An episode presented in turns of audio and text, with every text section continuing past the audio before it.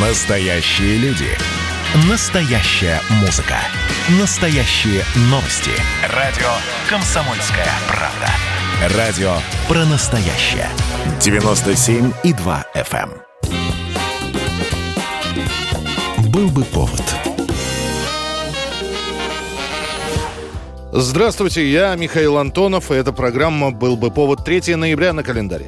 И рассказ о событиях, которые происходили в этот день, но в разные годы, ждет вас в сегодняшней передаче. 3 сентября 1954 года. Ажиотаж в кинотеатрах Японии на экране «Гигантский ящер», которого зовут Годзилла.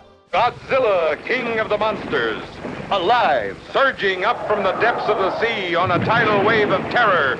Фильм — это не просто ужасы, а лента с философским подтекстом. Доисторический ящер нападает на Токио не просто так, а после того, как американцы испытывают водородные бомбы, и взрывы, и радиация разбудили рептилию. Здесь вам и отсыл к ужасам бомбардировок Хиросимы и Нагасаки, и косвенное обвинение американцев в том, что именно они являются первопричиной всех бед. На Годзиллу, японцы произносят название Гаджира, идут целыми семьями. На экране огромный ящер ростом до 50 метров крушит здание, игнорирует пули, ток и периодически закусывает зазевавшимися людьми.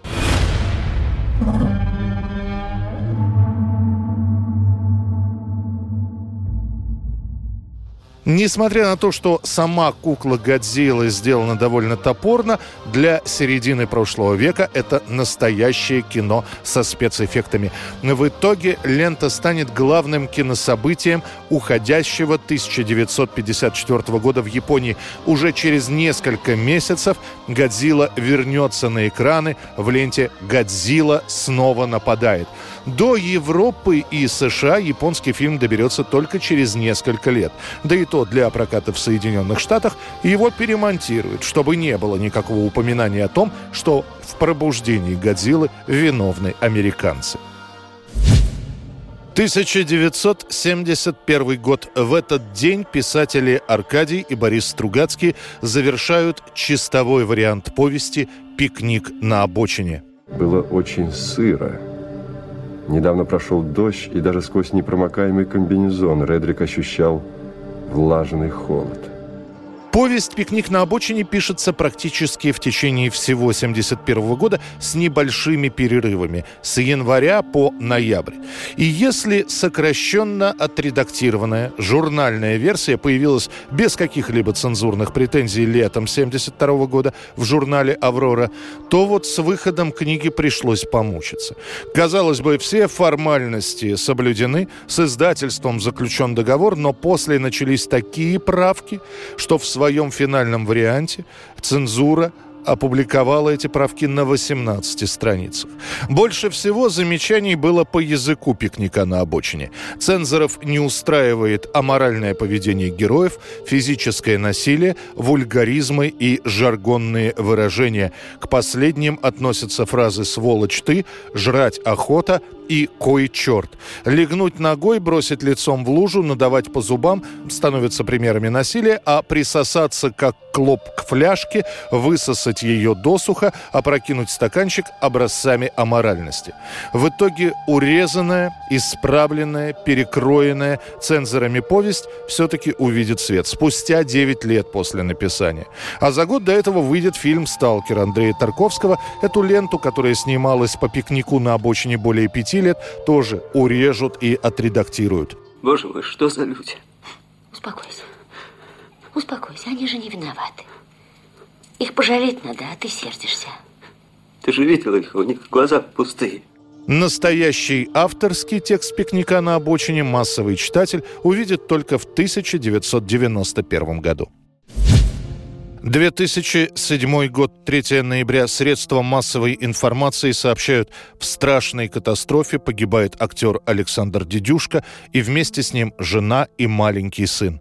Столько людей прошел, столько пуль над ним просвистело, а погиб в автокатастрофе. На встречку вылетел. С женой и сыном. Вот так вот. Бред какой. Егор.